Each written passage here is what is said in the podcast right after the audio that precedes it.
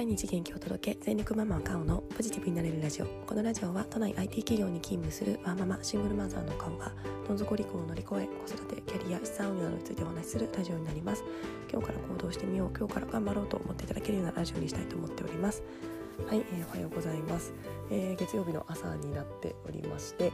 えー、今週も仕事始まりますね。うん、頑張りましょう。私ちょっと5月中にやらなければいけない大きな仕事があるので、うん、ちょっといろいろ工夫してですね乗り越えていこうかなと思っております。えー、土日はですね、えー、天気昨日すごい良かったですよね、えー、人が少ない時間にちょっとですねあの公園に行って息子と、えー、思いっきり遊びましてすごい疲労が残ってます。暑さって辛いなと思います、えー、ですし今日からまた若干たえー、気温下がるみたいなので皆さんも体調気をつけていただければなと思っております。えー、今日なんですが、えー、ちょっと最近ですね友達と公園で会っていろいろ話をしてて、えー、ふと、え子育てについてですね考える機会がありました。えまあ、私今までですねこのポッドキャストでもよく言っていたことではあるんですけども改めて子供へ、えかける声かけみたいなところをですねお話しできればなと思っていますそれではよろしくお願いいたします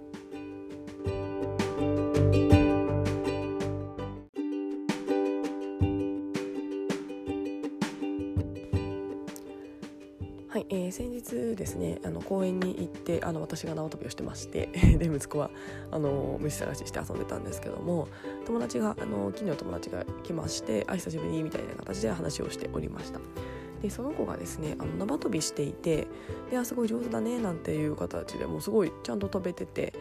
あの小学校1年生ぐらいって縄跳び飛べないんですよね。なんかうちの息子下手なんですよ今。あのなんか手の使い方がまだ分かってないので。えー、なのでですねあのその子がちゃんとべてすごいねなんていう話をしておりました、えー、でですねただそのお友達が「いやでもうちの子運動神経悪いからさ」っていうのを言っていましてで「ん?」って私はちょっと思ってしまいました、えー、私ですね子育てで大切にしていることがあって、えー、子供の、えー、なんですかねあなたこんな子だよねっていうのってえその通りになってしまうと思うんですよね。確かこれピグマリオン効果っていうのかなと思うんですけども、えー、まあ期待した通りの子供になるみたいな形ですかね。あの子供になるというか期待した通りの結果になるみたいな形だったと思うんですけども、えー、あなたは、まあ、例えば勉強ができないからとか、まあ、運動神経が悪いからみたいなことを言っていくと、えー、やっぱり私は運動神経が悪いんだということが刷り込まれてしまって、えー、何か失敗した時にも、まあ、私運動神経悪いからいいよみたいな形に諦めてしまうみたいな、えー、展開になってしまうようなことが想定されるかなと思っております。うんでも難しいですよねそれを急にお友達に言うこともできないのでそっかなみたいなあのすごくいい頑張ってるし NGK いいと思うよみたいな話をしてですねあの褒めてあげようよみたいなこうやんわりと伝えた伝えました。はいえー、でですねあの最近あの私の周りの方あのハロコミですねの方々は特にあのやってらっしゃったのがあの自分の肩書きをつけようというのをやっていて私も参加させていただいたんですけども、えー、すごくあのみんなに褒めていただいて素敵な回だったなと、えー、記憶しています。えー、でですねその肩書きをつけようの回で思ったんですけども、まあ、自分でこんな人なんだってえー、思えるとなんかそんな気がしちゃうんですよね あの自分ではそんなこう強みと思ってなかった部分も、えっと、周りの人からするとあのすごく強みだしそれをですねこう、まあ、肩書き私はこんな人というのをあのつけることで、えー、なんか脳が思い込む自分が思い込むとですねなんかちょっとずつ行動が変わっていくなと思っています。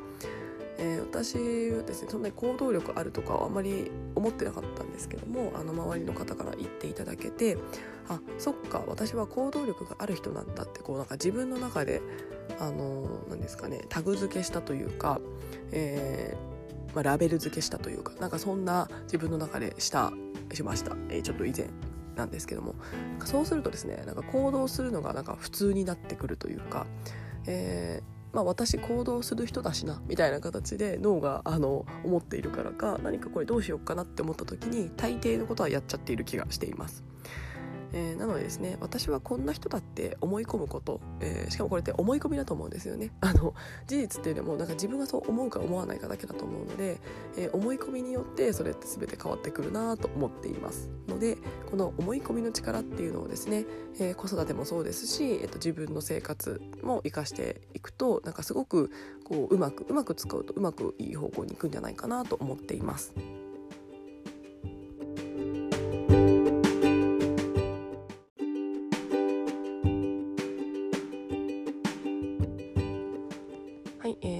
私最近、えー、ちょっとやったことなんですけどもこのピグマリオン効果ですねを、あの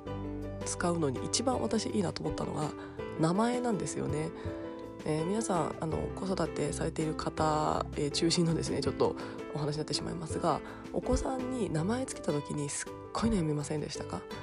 何の名前にしようかなとかえー、どんな響きがいいかなとかどんな意味を込めようかなということを悩まれたと思うんですけども、えー、皆さん共通するのはやっぱりこんな人になってほしいっていうような、えー、気持ちを込めたんじゃないかなと思っています。え、でですねあの名前って、えその通りになるってなんかどこかで見ました。やっぱりこうずっとずっと一番世の、えー、と生きていく上で一番聞く響きなのでその通りの子になるみたいな、えー、やっぱ脳が意識してですね、えー、そのようになるみたいなことだったんですけどもなんかそれも生命判断の本かな？なんかそれにの生命判断というか子供の名前付けの本になんか載っていて妊娠中にこれすごい重要だなと思いながらすごい真剣に考えた、えー、記憶があります。えー、でですね私はあの息子の名前がもうあのあからさまに分かりやすい名前なんですね。あの親の思い込められまくってる名前というかあの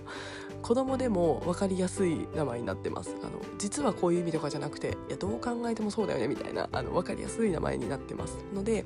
ふとですね息子とあのあなたの名前はねということで名前の由来っていうのを、えー、話しています、えー、そうするとですね息子もあの最近漢字を覚えてきたのであこれって僕の漢字だよねみたいなことを言ってきてこれってこういう意味でこういう子になってほしいっていう意味なんだよねっていうのをですねきちんと覚えてたんですね。なんか結構やっぱり自分の名前がどういう由来だったかっていうのは、まあ、もう小1なので、えー、ある程度理解できているっていうのは前提ですが、えー、興味があるようでしたので、えーまあ、私結構年中ある程度言葉が分かるぐらいからずっと言い続けたのでどうやら彼もそう思ったらしくてインストールされてます。ので、えー、結構ですねこの今コロナでお時間が、あのー、あるようなないようなの時間ですがあのお子さんといる時間が増えた方なんかはですね子供の名前の由来とかを改めてお話をするのいいんじゃないかなと思っていますそうするとお子さんもですねあのああのー親はこういう気持ちでこの名前を作ってくれたんだというのをですね改めて思うと思いますし多分一回言ったことじゃ忘れちゃうと思うので何回も言うこと私結構大事だと思ってます。おあの嬉しいと思いますですね人って忘れちゃうのであの前それ言ったよって、えー、言ったけどなって思われる方もですねもう一回機会を設けてみるのいいんじゃないかなと思っています。